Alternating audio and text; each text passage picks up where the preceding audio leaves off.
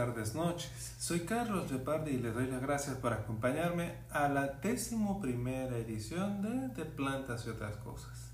En el episodio anterior platicamos acerca del origen de las plantas terrestres, los retos que tuvieron que superar para cambiar el medio acuático por el terrestre y las condiciones del planeta durante los periodos geológicos ordovícico, silúrico y devónico, que corresponden al momento en el que las primeras plantas colonizan la Tierra y adquieren los atributos mínimos para poder vivir en este nuevo medio. Se conforman los primeros ecosistemas terrestres macroscópicos funcionales y se establecen los primeros bosques. Un término utilizado con frecuencia para referirse a las plantas terrestres es embriofita y hace referencia a las plantas con embrión. Un embrión vegetal es el producto diploide resultante de la unión de los gametos masculinos y femeninos o, en otras palabras, es un esporofito inmaduro que está unido o rodeado por el gametofito. Recuerda que las plantas tienen dos fases en su ciclo de vida, la fase haploide o gametofito, que es la que genera las células sexuales, y el esporofito o fase diploide, que genera esporas. En un helecho, para ilustrar, esto es muy fácil de ver porque el gametofito es de vida libre y tiene forma de corazón y en él se producen unas estructuras que dan origen a las células masculinas y femeninas. Si quieres verlo en casa, basta con que coloques unas esporas de leche en un frasco con tierra y lo cierres con papel autoadherente. Debes mantener el frasco en una ventana o donde reciba luz indirecta del sol, mantener el sustrato húmedo y ser paciente pues al menos en Colima tardan más de 30 días en germinar. El esporofito del helecho es la planta que normalmente vemos, y en la cara inferior de las hojas, el envés o cara abaxial, tiene unos puntos o líneas, usualmente de color café. Pueden ser negras o puede estar toda la hoja cubierta por esmalte, depende de la especie. Esto corresponde a los soros, que son los que contienen los esporangios. En los musgos, que son los que trataremos hoy, el gametofito domina y el esporofito está limitado a la cápsula con su seta. Esto tú puedes verlo en alguno de los musgos que tal vez hay en tu jardín o en algún lugar húmedo, o quizás en una pared donde habitualmente no llega el sol. Un esporofito no tiene mucho tejido fotosintético y tampoco tiene acceso al sustrato para captar nutrientes, por lo que es un parásito. En las gimnospermas y angiospermas, el esporofito domina y el gametofito está limitado a las estructuras reproductoras, el saco embrionario y el grano de polen. Por cierto, en este caso el gametofito, tanto masculino como el femenino, son parásitos. Como ves, entre musgos y angiospermas se invierte el ciclo. Como acabo de mencionar, los esporofitos se llaman así porque producen esporas en lugares específicos de su cuerpo llamados esporangios. Un esporangio tiene una pared de células estériles y en su interior contiene tejido esporógeno, que luego de la meiosis dará origen a las esporas. Hago énfasis en el esporofito porque desde el punto de vista evolutivo es interesante. Considéralo. Un cigoto que se desarrolla como esporofito puede producir miles de esporas y no solo cuatro. Al tener dos copias por gen, se minimiza la expresión de alelos deleterios y por lo mismo tienen mayor capacidad de adaptarse a las condiciones cambiantes o los nuevos retos que se presentan en su entorno. Ser el producto de la reproducción sexual, evidentemente hay recombinación por la meiosis, y esto incrementa la variabilidad genética con todos los beneficios que ello puede tener. Antes de continuar, quiero recordarte algunos términos que he platicado en podcasts previos y añadir algunos otros que son necesarios para la correcta comprensión de lo que vamos a platicar hoy acerca de los musgos. Primero, algunos caracteres relevantes y únicos de las plantas terrestres son apomórficos o que son compartidos con grupos relacionados, como carofita, y en este caso son simples y homórficos, son la cutícula, que es una cubierta protectora que recubre las partes aéreas del cuerpo vegetal y limita la pérdida de agua vía transpiración. El parénquima, que incluye meristemas, son células ordinarias metabólicamente activas que pueden llegar a especializarse en funciones diversas, como fotosíntesis, almacenamiento agua o carbohidratos, y que conforman buena parte del cuerpo vegetal. La lamela media, que es un conjunto de sustancias que funcionan como pegamento que mantiene unidas a todas las células que conforman el cuerpo vegetal. El anteridio es un tipo de gametangio especializado propio del gametofito. En esta estructura están las células productoras de los gametos masculinos, llamémoslos espermas. Se distingue de las estructuras similares de otros grupos de plantas, como las algas, por estar rodeados de una capa de células estériles. Para enfatizar un poco en esto, el anterior de carales y el de las embriofitas tienen una anatomía diferente y por lo tanto no son homólogos. Esto quiere decir que no tienen el mismo origen. El arquegonio es un tipo de gametangio especializado propio del gametofito. En esta estructura están las células productoras de gametos femeninos, los óvulos.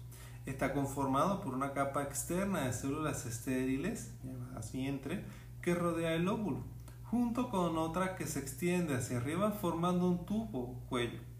En algunas plantas el arquegonio es pedicelado y en otras está profundamente incluido en el tejido del gametofito.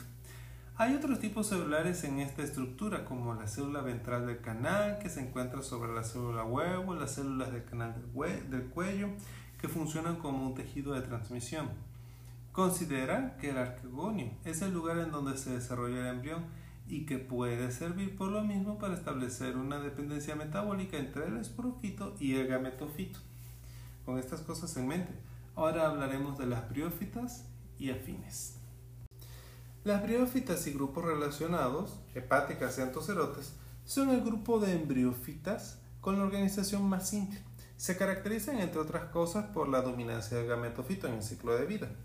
Puede decirse que las briófitas, en sentido amplio, son pequeñas hierbas foliosas o planas que frecuentemente crecen en lugares húmedos, en bosques templados y tropicales, a la orilla de ríos o en los humedales. Aunque hay que estar claros, las briófitas también pueden ser encontradas en lugares con climas extremos. ¿Te imaginas? ¿Musgos en el desierto? Pues sí los hay. En el Ártico. O sea, en el Ártico pueden incluso llegar a excluir otros grupos de plantas. Los musgos son el grupo de plantas dominantes sobre la línea de árboles en las montañas. Además, existen briófitas acuáticas y unas pocas que viven a la orilla del mar, pero no sumergidas en este. Los musgos y afines son interesantes porque son los linajes más antiguos de plantas terrestres. De hecho, uno de estos linajes es el ancestro del resto de las embriofitas, aunque no sabemos con certeza cuál. Además, su estudio es relevante para comprender la evolución de las traqueofitas, y aquí si deseamos entender aspectos sobre la estructura y funcionamiento de las plantas, debemos entenderlos primeramente en las briofitas sea el crecimiento de las plantas, su organización tridimensional, a partir de meristemos, el desarrollo de las paredes de las esporas, la tolerancia a la desecación. Por eso debe quedar claro que no es posible entender a plenitud la estructura y función de las angiospermas sin un sentido histórico que solo, solo pueden dar las briófitas. Quizás las briófitas pueden parecer arcaicas, Incluso podrías decir que son como dinosaurios en el sentido de que conservan su forma ancestral. Pero la verdad nunca debes juzgar un libro por su portada. Pues aunque se vean así, en la realidad son un grupo evolutivamente muy activo.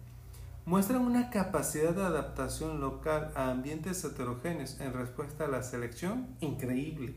Además, están involucradas en procesos complejos de especiación que incluyen hibridación, poliploidización, especies morfológicamente crípticas, pero con una altísima diferenciación genética. Así que, pues se ven sencillas, se podrán ver poco agraciadas, pero las briófitas, si las ves de cerca, realmente son muy interesantes. En un sentido amplio, en las briófitas se incluyen tres grandes linajes, filas o divisiones, vamos a llamarlos así. Marcantiofita, que son las hepáticas, las criofitas, que son los musgos, y las antocerofitas o antocerotes. Estos tres linajes, como conjunto, o sea, como un grupo taxonómico informal, se distinguen de las demás embriofitas porque carecen de un tejido vascular verdadero y porque el gametofito es la fase dominante en el ciclo de vida. Es fotosintético, persistente y de vida libre. Estos tres grupos, como habrás notado, se consideran taxonómicamente filas o divisiones independientes y eso es porque cada uno contiene un conjunto de atributos que los hace muy distintivos. Por ejemplo, las marcantiofitas pueden tener un cuerpo taloso o folioso. Si es taloso pueden tener dos o tres filas de hojas. Las briofitas están acomodadas en espiral, raro con dos o tres filas de hojas, o sea, la filotaxis es diferente. Y en antocerofita de plano no hay hoja porque todas las antocerofitas son talosas. Las hojas en las marcantiofitas se originan a partir de dos células iniciales enteras o lobuladas y nunca tienen costa. Mientras que en los musgos se originan a partir de una célula inicial que siempre son enteras. En cuanto a las células de las, de las hepáticas, tienen numerosos cloroplastos, carecen de pirenoides y los trígonos usualmente están presentes. En los musgos tienen muchos cloroplastos, también carecen de pirenoides, pero también carecen de trígonos. Y las de las, las, de las antocerofitas tienen uno o cuatro cloroplastos muy grandes, cada uno con un pirenoide y no tienen trígonos. Las hepáticas son únicas porque tienen cuerpos de aceite. La paráfisis está presente en musgos, generalmente no hay en marcantias o en marcantiofita y en antocerotes de plano no hay. El esporofito en las mercantiofitas se desarrolla a partir de una célula apical. Lo mismo ocurre en los musgos, pero en los antocerotes se desarrolla a partir de una célula basal. La maduración de esporas en las hepáticas y en los musgos es sincrónica, a diferencia de lo que ocurre en los antocerotes que es asincrónica. Sin embargo, entre musgos y hepáticas hay una diferencia. Antes de la elongación de la seta, primero ocurre la maduración. Mientras que en los musgos, después que la seta se alarga, es que las esporas maduran. Como en los antocerotes no hay seta, este carácter no aplica. Las marcanteofitas hepáticas posiblemente surgieron después de la conquista de la Tierra, hace unos 450 millones de años. Su diversificación más reciente corresponde al terciario, o sea, más o menos hace 65 millones de años, hasta pues hace 2 millones más o menos, lo que coincide con el establecimiento de los bosques lluviosos o equivalentes modernos. Son un grupo diverso en el mundo.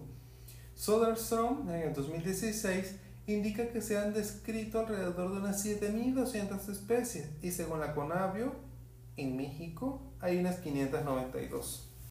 Aunque un biólogo entrenado puede fácilmente distinguirlas en campo, tienen un problema. No tienen un solo carácter vegetativo que permita diagnosticar el grupo con claridad. Por ello, eh, en este grupo el gametofito puede ser taloso folioso. Recuerda que se denomina talo o taloso al cuerpo vegetal aplanado que no está diferenciado en tallo y hojas.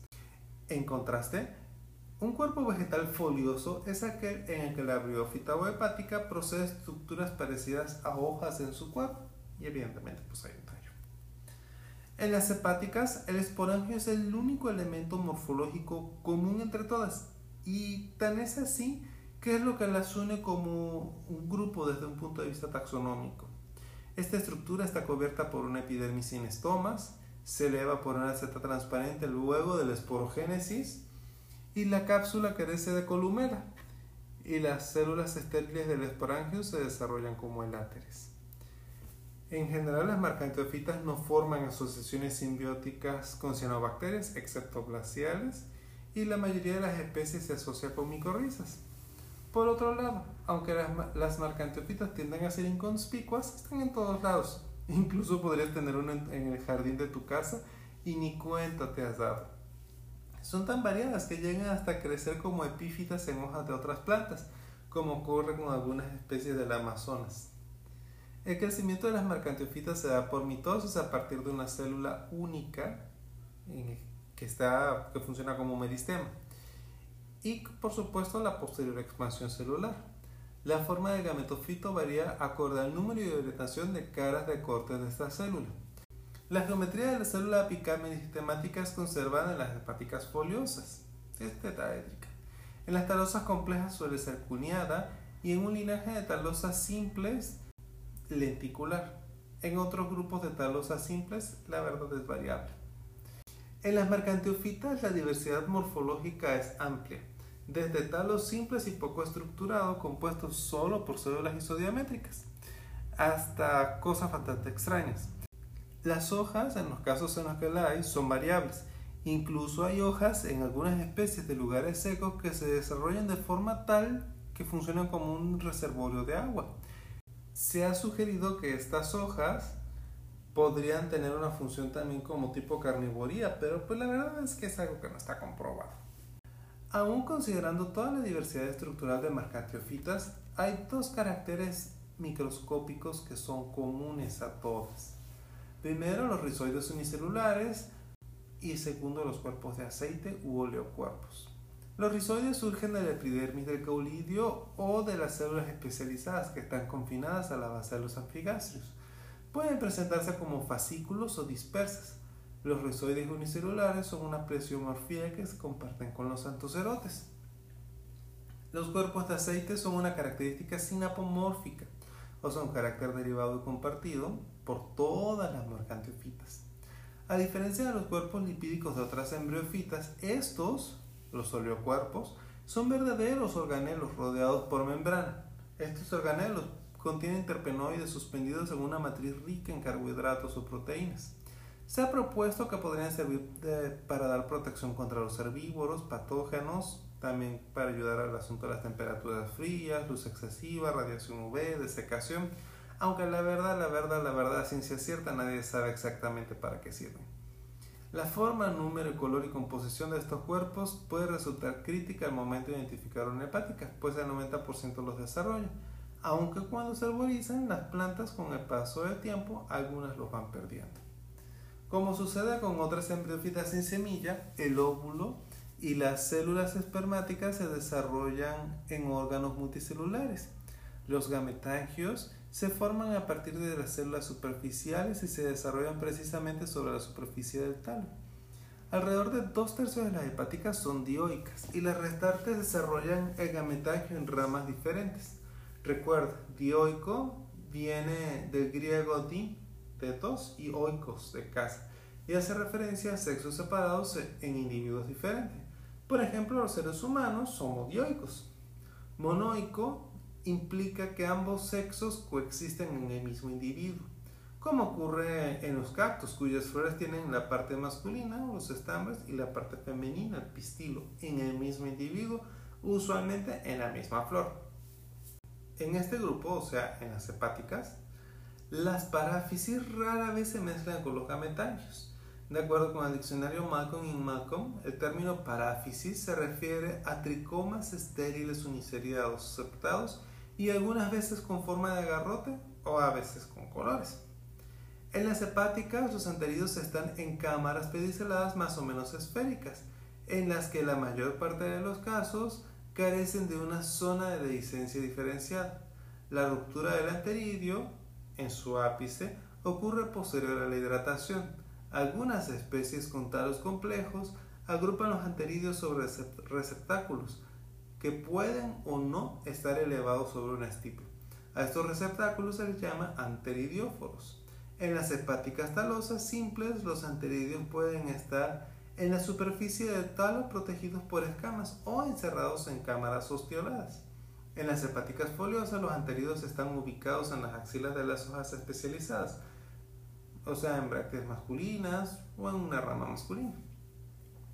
Los arcagonios están conformados por un vientre estipitado con un cuello largo y delgado.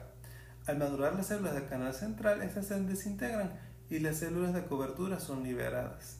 La distribución y origen de los arcagonios es similar a la de los anteridios.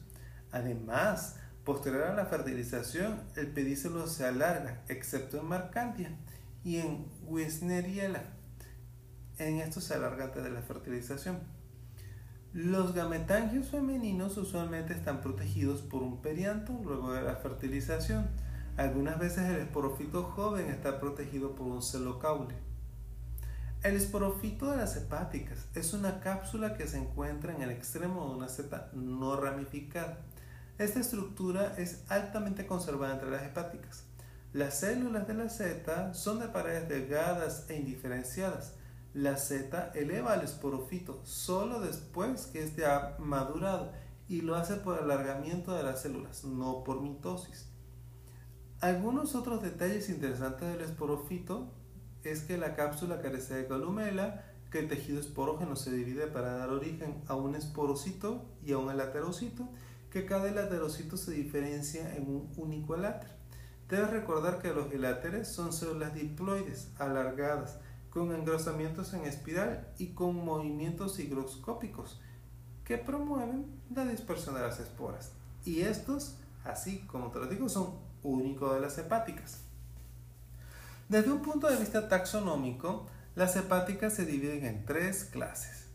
Aplomitreopsida, que son plantas con apéndices foliares en nudos definidos, ejes con tallos que secretan copiosas cantidades de mucílago desde las células epidérmicas. Conforman asociaciones únicas con hongos, tipo glomeromicota. Las células apicales son tetraédricas, la parte masculina y femenina están poco organizadas. Los esporofitos son grandes y encerrados por una caliptra o celocaule suculento. La clase 2 es marchantiópsida. Son plantas talosas u ocasionalmente foliosas. La cédula apical es cuneada con cuatro caras de corte.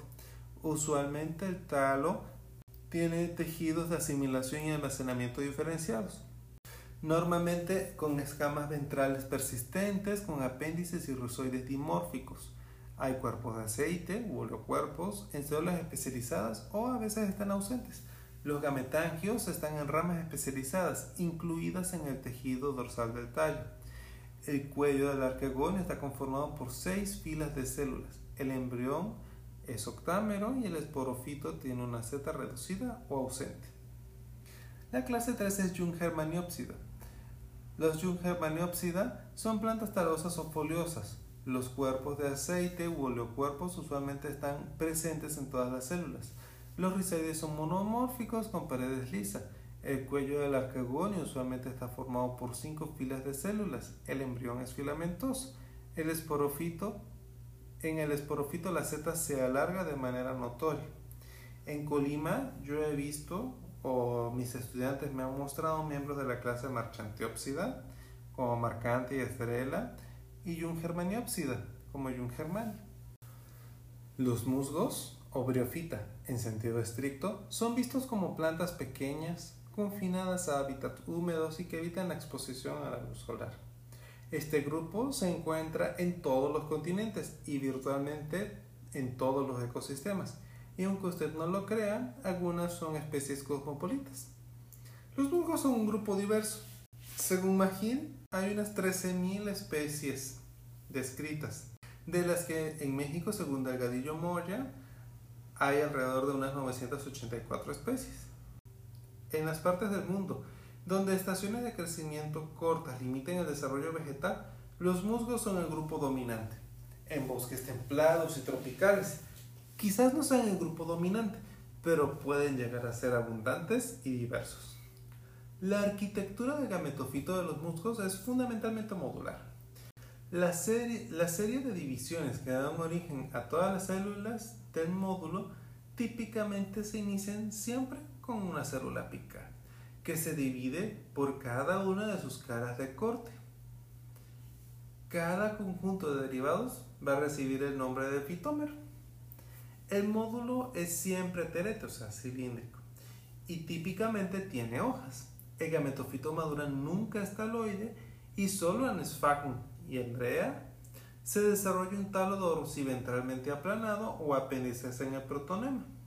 Por lo anterior, el crecimiento de los musgos resulta de la acumulación de módulos y cada módulo hay dos células superficiales destinadas a la formación de filidios o ramas y en los musgos la ramificación nunca es dicotómica, como sí ocurre en las hepáticas. Los musgos tienen dos formas básicas de crecimiento y esto es importante desde el punto de vista taxonómico. Están los acrocarpos, que son aquellos en los que el desarrollo de los órganos sexuales consume la célula apical del caulidio o del tallo. En estos casos, el musgo continuará creciendo a partir de las células iniciadoras de las ramas, por tanto, su patrón de ramificación tenderá a ser simpodial, con muchos ejes. También están los musgos pleurocarpos, que son aquellos en los que el desarrollo de los órganos sexuales ocurre a partir de células laterales, por lo tanto conservan su crecimiento apical. En estos musgos el patrón de ramificación suele ser monopodial.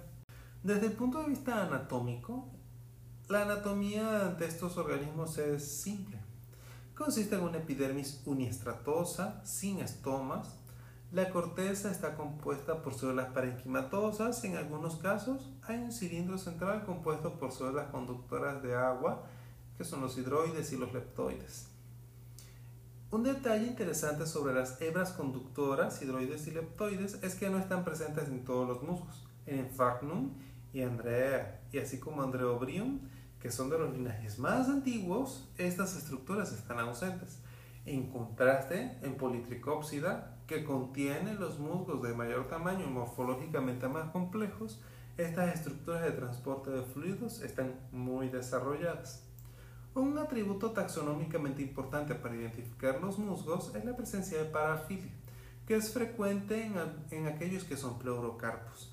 La parafilia es un conjunto de excrescencias epidérmicas fotosintéticas y ligeramente ramificadas que pueden contribuir al movimiento del agua por la superficie del tallo. En los musgos, el gametofito está anclado al sustrato por rizoides multicelulares y generalmente uniseriados. Estos surgen de células del epidermis del caulidio o de las ramas e incluso de la costa. Aunque como en todo, siempre hay una excepción y en este caso está Caquia, que es el único género de briófita conocido hasta ahora que carece de rizoides. Los filidios u hojas de los musgos son sésiles en general los filidios de los musgos no son lobulados y suelen tener una filotaxis espiralada sobre el caulidio, excepto en Physidens, que es dística. En algunas especies los metámeros apicales no se alargan y se forman rosetas. Los filidios de una planta pueden ser idénticos o diferentes morfológicamente. Cuando es el segundo caso se dice que son heteroblásticas. Esto significa que las hojas de la base del módulo carecen de las modificaciones y características de las hojas adultas en el ápice del tallo. O sea, hay dos o tres tipos de hojas en el mismo tallo y debes checarlas todas para poder hacer una identificación correcta. En el caso de los musgos pleurocarpos es frecuente que tengan filidios de distintos tamaños y formas a, lo largo del tallo. El filidio típico de un musgo está compuesto por una sola capa de células, excepto por el eje medio, la costa, que es multiestratosa. Con respecto a la distribución de los órganos sexuales, las briofitas son muy variadas. Las hay dioicas, plantas unisexuales, o monoicas. En este último grupo pueden ser autoicas, paroicas o sinoicas. Las plantas autoicas son aquellas en las que los arquegonios y anteridios están en ramas separadas. Las paroicas son aquellas en las que los anteridios rodean a los arquegonios en la misma rama o estructura. Y las sinoicas son aquellas en las que los arquegonios y anteridios están entremezclados en la misma rama o estructura. A veces hay parafilia mezclada con los gametangios, no siempre. La arquitectura del esporfito de las briófitas es simple.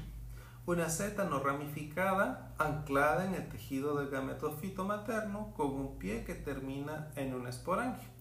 Este esporofito tiene un meristemo intercalar que en su parte superior da origen a un esporangio y en inferior a una seta. En el caso de Sphagnum y Andrea, no existe dicho meristemo intercalar, por tanto, no hay Z. El desarrollo del esporangio implica la diferenciación temprana de dos tejidos, el endotesio y el anfitesio.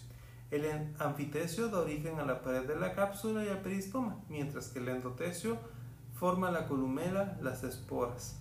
La columela es un eje estéril que se extiende a través de la región esporógena y que conecta con el opérculo, excepto en los taxas basales como en Fagnum y Andraea.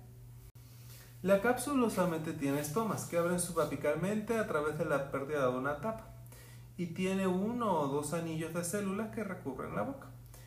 Las células guarda de los estomas son alargadas con forma de riñón. Debes tener en cuenta que los estomas no necesariamente son homólogos entre musgos, antocerotes y plantas vasculares. Desde el punto de vista de estructura, el esporofito de un musgo tiene entonces las siguientes la caliptra, el opérculo, el peristoma y la urna. La caliptra es una estructura que tiene su origen en el tejido protector del gametofito debido a la presión resultante por el crecimiento del esporofito, causa que este saco protector se rompa. La sección basal queda en la base de la seta y la apical se eleva con el esporofito y forma la caliptra. La caliptra es importante para el correcto desarrollo del esporofito y brinda caracteres taxonómicos relevantes. El opérculo es la porción apical de la, cápsula. Normalmente se desprende como si fuese una tapa. Debajo de él se encuentra el peristoma. El opérculo también ofrece una serie de caracteres taxonómicamente relevantes. La cápsula usualmente tiene un peristoma, que es un atributo único de los musgos. El peristoma consiste en uno o dos anillos concéntricos de dientes que son expuestos luego de la gira del opérculo.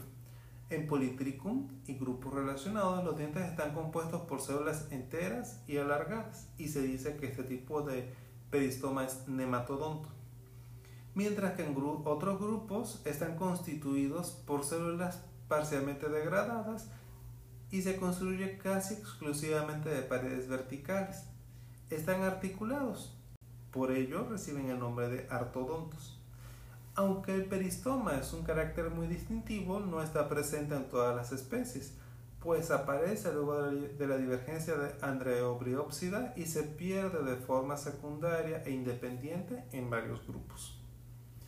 La urna es el cuerpo de la cápsula. En ella se contienen las esporas y suele tener varios caracteres de interés taxonómico como la simetría, las porciones más anchas o delgadas, la posición relativa con respecto a la seta, entre otras características.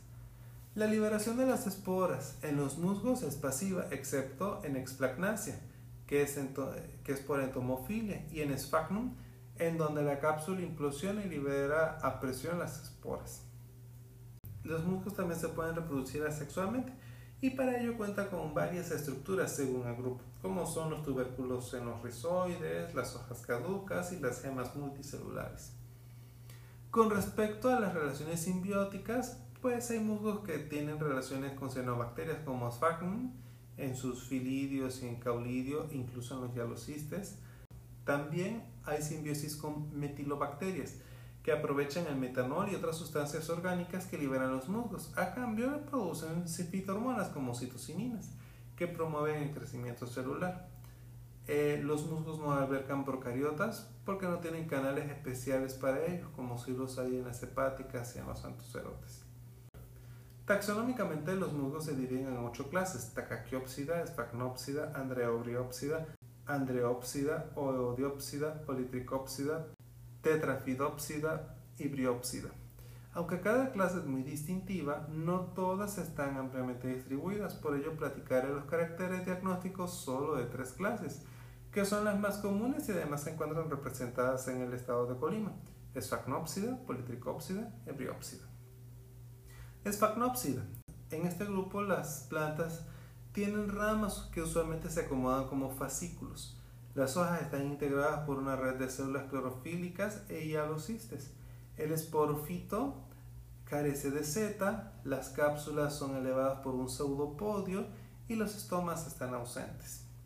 El politricópsida son plantas robustas con un cilindro central presente, los caulidos son rizomatosos, los filidios tienen una costa amplia con lamelas clorofílicas adaxiales y el peristoma es de mantodonto. Las briópsidas son plantas pequeñas, robustas, con hojas costadas o no, y en caso de ser costadas, usualmente sin lamelas. Las cápsulas son operculadas y el peristoma es, al menos, parcialmente ortodonto. Estos son de los musgos más comunes, al menos en Colima. Los antocerotes son el linaje menos diverso de briófitas. Se estima que este grupo está compuesto por alrededor de 215 especies, de las que en México hay quizás unas unas 9. Su nombre hace referencia a sus esporofitos con aspecto similar al de un cuerno, que carece de seta y abre a través de una o dos líneas verticales. Este grupo se distingue de los musgos en que carecen de hojas, de hecho su cuerpo vegetativo es taloso, y pueden ser incluso como una roseta o parecidos a una cinta. De la misma manera que las hepáticas, los antocerotes carecen de caracteres vegetativos diagnósticos que sean fácilmente observables, por lo que para que un antocerote sea asignado a un grupo u otro depende prácticamente de caracteres microscópicos. Claro, A pesar de que superficialmente los antocerotes son homogéneos y simples, fisiológicamente son complicados y a eso hay que sumarle que muchas especies establecen relaciones simbióticas con cianobacterias como nostoc o con hongos formando micorrizas. El gametofito, un cuerpo vegetativo de un antocerote, es un talo simétrico bilateralmente aplanado. Aunque el talo carece de apéndices externos organizados, el margen puede ser profundamente inciso, lo que puede dar apariencia de hojas irregulares que emanan de una costilla central en algunos taxa. En algunos casos los márgenes son revolutos, lo que hace que se formen espacios capilares donde se puede almacenar agua.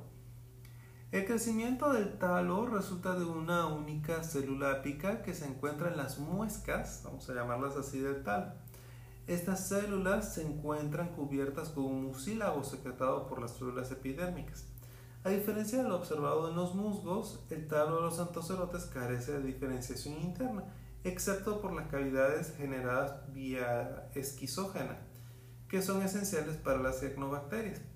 La esquizogenia, según el diccionario Oxford, es el espacio intercelular formado por la separación de la pared común entre dos células contiguas. La mayoría de las células de parenquima pueden almacenar y secretar mucílago, que se utiliza entre otras cosas para mejorar la retención del agua. En los antocerotes, en la superficie dorsal del talo se ubican los órganos sexuales. En la superficie ventral estos, de estos organismos están los rizoides, que son unicelulares y típicamente no ramificados, excepto la punta de los rizoides de, de megaceros. La epidermis abaxial raro de la axial de los antocerotes presenta una serie de poros definidos por dos células arriñonadas, que se parecen mucho a las células guarda vistas en los esporofitos. Estas células guarda carecen de la habilidad para abrir y cerrar el poro. De hecho, una vez originado el poro, este permanece abierto. Por ello, más que regular la transpiración, los poros funcionan como puertas de entrada a las cianobacterias como Nostoc, que se alojan en cavidades llenas de mucílago. Las células fotosintéticas, incluso las epidérmicas, típicamente poseen un solo cloroplasto. La rubisco en los antocerotes se encuentra concentrada en una región de cloroplasta llamada pirenoide. Esta característica es única entre las plantas terrestres, aunque es común entre las algas. Puedes consultar el episodio 9, Introducción al reino planta y a las algas, para más información sobre esta estructura. La mayoría de los antocerotes son monoicos, la dioesia es rara y el dimorfismo sexual asociado por lo mismo es pobre. Los gametanquios son producidos en la línea media del talo. Los arquegonios y enteridios se desarrollan de forma similar a lo que ocurre en otras briófitas, aunque los últimos usualmente se encuentran agrupados. Como en las hepáticas y los musgos, el primer paso en el desarrollo del esporofito es que se fecunda el óvulo. Y de ahí se forma el cigoto. En los antocerotes el plano de división del cigoto es longitudinal, mientras que en otras briófitas es transversal. En los primeros momentos de su desarrollo, el embrión de los antocerotes se divide en una sola, en una región basal en la que se desarrolla el pie y en una región apical en la que se genera el meristema a partir del cual se desarrolla la cápsula del esporofito en sentido acrópeto, o sea, de la base al ápice. El meristema permanece activo durante toda la vida del esporofito, lo que lleva a que se desarrolle de manera gradual este esporofito y a la maduración asincrónica de las esporas. La seta está ausente en este grupo y el cilindro interno de la cápsula es equivalente al endotecio y forma la columela y el tejido esporógeno. El cilindro externo, el anfitecio, se desarrolla en epidermis y en tejidos de asimilación. Al igual que en, el que en el gametofito, en el esporofito hay estomas. Pero más que controlar la transpiración, están más relacionados con la deshidratación y la dehiscencia del esporofito maduro. Lo anterior es importante porque las esporas inmaduras están embebidas en mucílago para mantenerlas hidratadas, pero para poder ser despertadas, pues tienen que secarse. Taxonómicamente las esporas son importantes en este grupo debido a que varían en tamaño, color, espesor de la pared y longevidad. Algunas llegan a, estar hasta 21 años en herbario y ser funcionales y otras apenas en unos meses ya pierden su viabilidad. La mayoría de los antocerotes son monoicos y por lo mismo la reproducción sexual es frecuente. Esto lleva a que la fase asexual sea más rara en este grupo. Algunas especies desarrollan tubérculos perennes, otras gemas o pues por fragmentación. En especies dioicas la reproducción es clonal.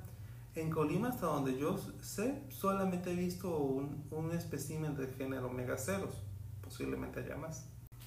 Desde el punto de vista ecológico, aunque pueden parecer inconspicuas, las briófitas pueden jugar papeles relevantes para el funcionamiento de los ecosistemas, ya que son un componente importante de varios paisajes como tundras, turberas, bosques húmedos.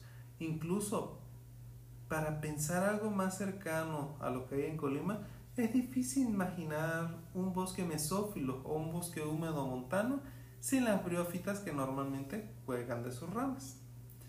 Sin embargo, las briófitas no solo están en bosques, se les encuentra en ciudades creciendo en las grietas de las paredes, entre la basura, sobre tuberías corroídas, etc.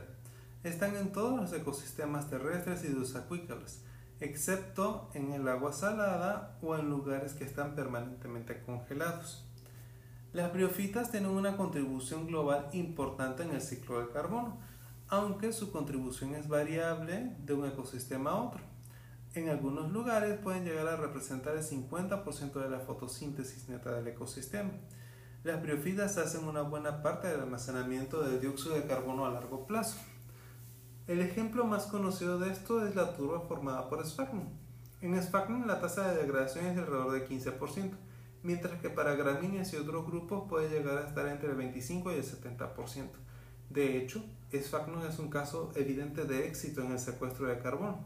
La cantidad de carbono secuestrado en las turberas del hemisferio norte es de 320 gigatons, o sea, aproximadamente el 40% de lo que está en la atmósfera. Las turberas del hemisferio norte pueden llegar a contener hasta 2 a 3 veces el carbono que está almacenado en los bosques tropicales. Por ello es claro que en un planeta que se está calentando, las turberas son una bomba de tiempo. Piénsalo, si se calientan, aumenta su tasa de descomposición y podrían llegar a liberar a la atmósfera el carbono secuestrado. El aumento de carbono en un escenario catastrófico sería de un 50% de la concentración actual. Las briofitas participan en otros ciclos de nutrientes por la descomposición y en una forma más limitada a través de la herbivoría.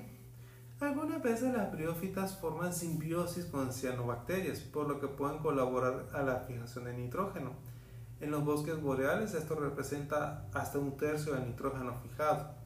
Aunque en principio las briófitas no son muy relevantes en cuanto a biomasa en los bosques, pueden llegar a representar hasta el 0.5% de la biomasa en un ecosistema, tienen un efecto importante en los ciclos de nutrientes, tal vez desproporcionado con su biomasa. Porque son excelentes acumuladores de agua, pueden llegar a contener hasta 1500 veces su peso seco en agua. Esto es algo así como 15.000 kilogramos por hectárea. La biomasa de las briófitas epífitas representa 1 a 10 años de crecimiento del bosque, con una alta proporción de minerales en la materia viva, en contraste con los árboles que representan varios años de crecimiento que almacenan recursos en formas relativamente inmóviles e inaccesibles. Las briofitas promueven la formación de suelo acelerando la intemperización física y química. También son capaces de retener materia orgánica e inorgánica particulada. Por ejemplo, la hepática suculenta Nardia suculenta crece en suelos volcánicos desnudos, en donde forma depósitos en capas de hasta 15 centímetros de profundidad que incluyen ceniza volcánica. Estos depósitos facilitan el establecimiento de otras plantas. Las briófitas juegan un papel crítico para regular la temperatura y humedad del suelo. Ellas son efectivos aislantes del suelo, promoviendo así la permanencia del permafrost durante el verano. Recuerden que en las regiones donde está este tipo de suelo dominan las briófitas. De hecho, para algunas personas, las briófitas son las ingenieras del ecosistema.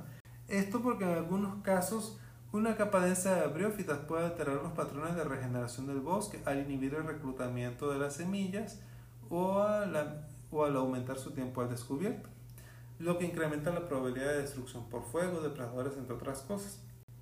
En Australia, Por ejemplo, también se ha mostrado que la capa de briófitas tiene un efecto negativo en la regeneración de las especies invasoras, más es no ocurre lo mismo con las especies nativas. Tal vez eso esté relacionado al desarrollo de la iosomas o de una capa de mucílago, que algunas especies nativas lo tienen. Las briófitas son un refugio para innumerables invertebrados, protozoarios y bacterias. Esto ocurre porque las briófitas ofrecen un hábitat con temperatura y humedad estables.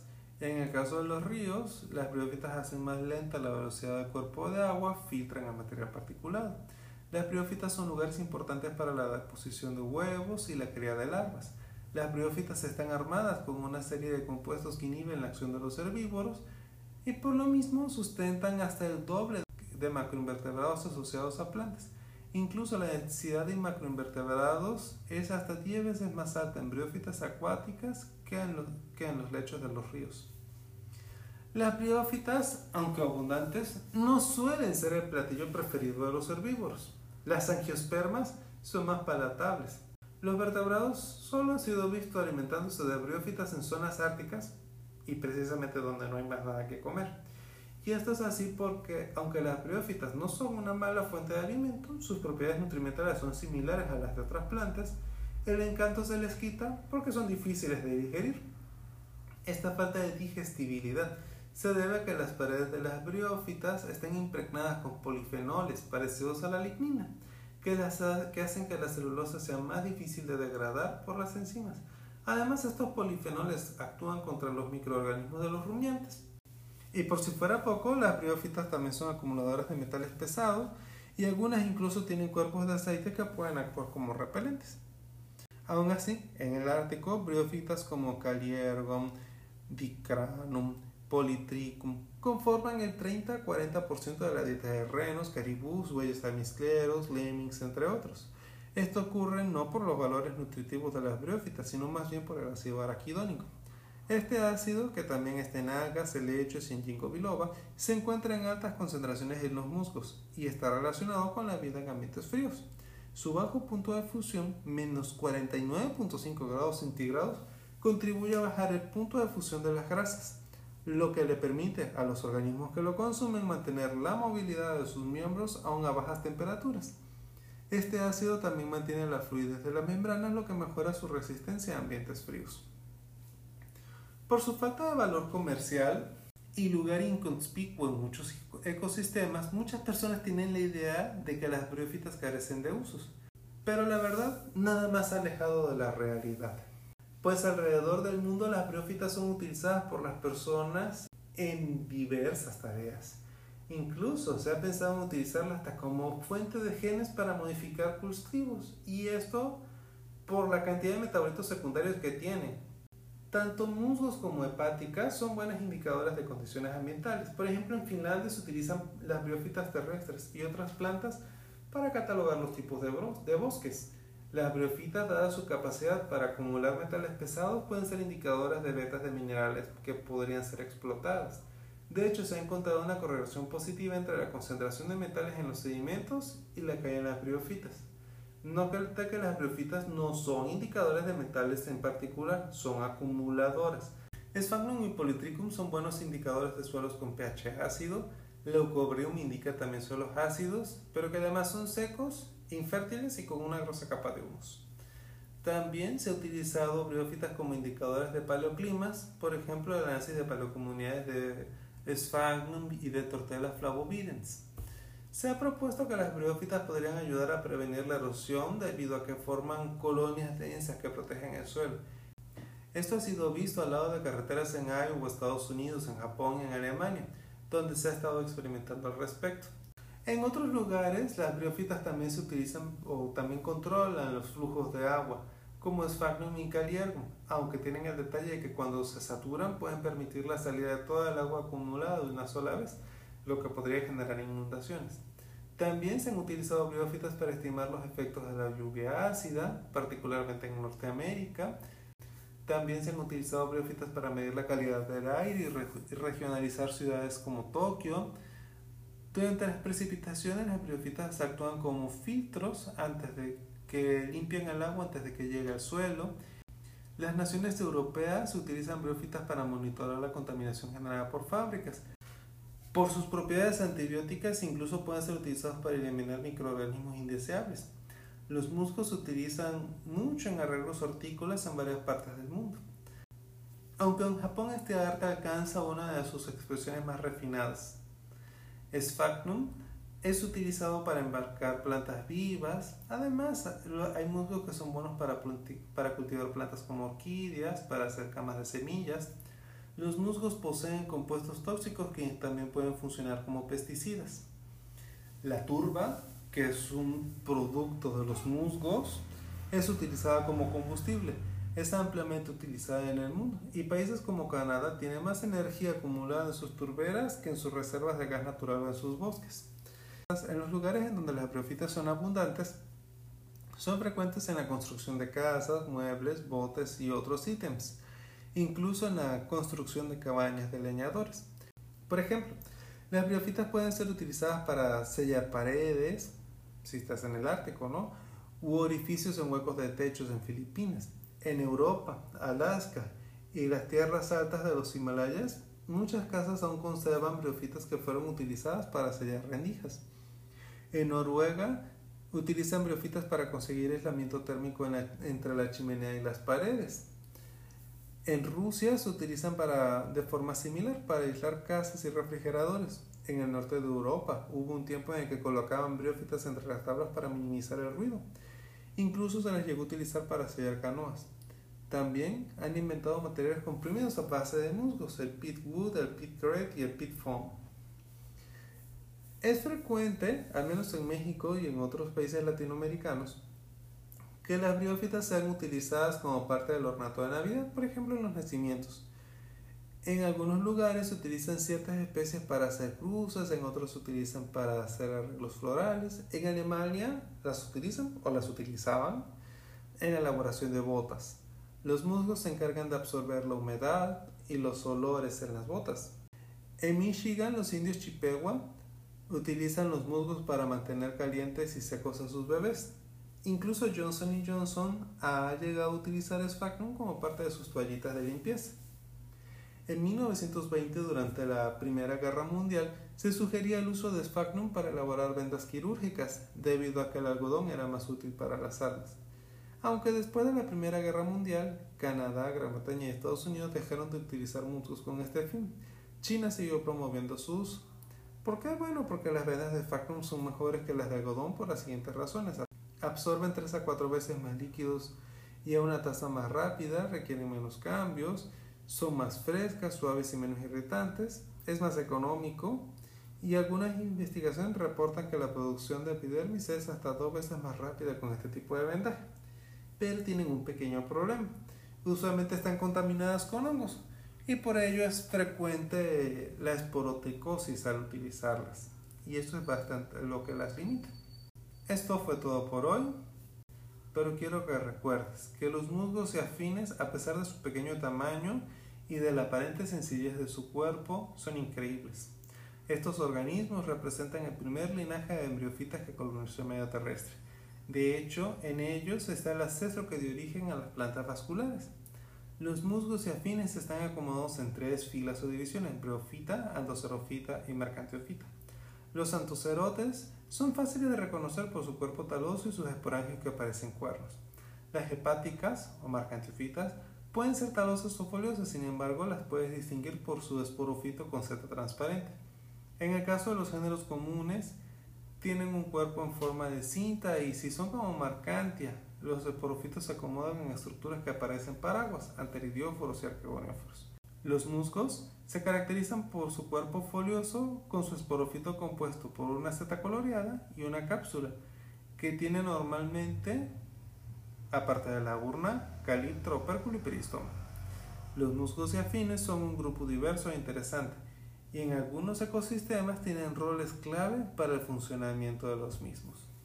En el próximo episodio Platicaremos acerca de la evolución del sistema vascular, de las hojas, de la transición de la dominancia del gametofito al esporofito en el ciclo de vida y de las características generales de los helechos. Si tienes dudas o comentarios sobre lo platicado en este episodio o en los previos, puedes enviarme un mensaje a mi cuenta de Twitter, arroba leopardiverde. Soy Carlos Leopardi y esto fue De Plantas y otras cosas. Muchas gracias por acompañarme y hasta la próxima emisión.